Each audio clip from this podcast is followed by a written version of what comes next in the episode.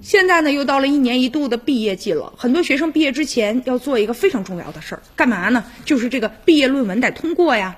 而且像许多这个高校研究生呢，即将毕业的时候，这个毕业论文啊，对他们来说很重要。于是呢，就催生了一门的生意啊，什么呢？就是自费查重。一直以来呢，为了确保学术的诚信，那维护呢学术的规范，同时呢做好啊检验毕业生。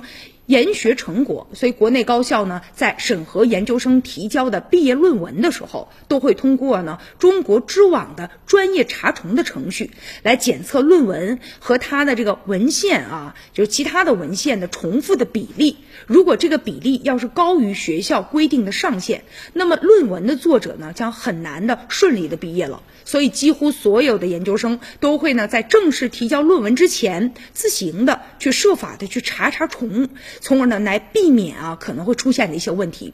然而呢，尽管就是每年毕业季之前吧，都有不少的学生啊会有这方面的需求。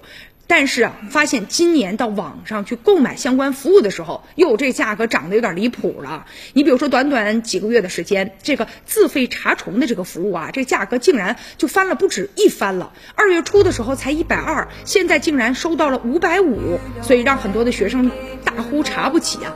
所以呢，知网和各大高校啊，还应该啊多加的考量啊，为学生呢提供呢便利的原则，对现有的一些规定做出啊合理的调整啊，让学生们可以呀。免费的进行查处。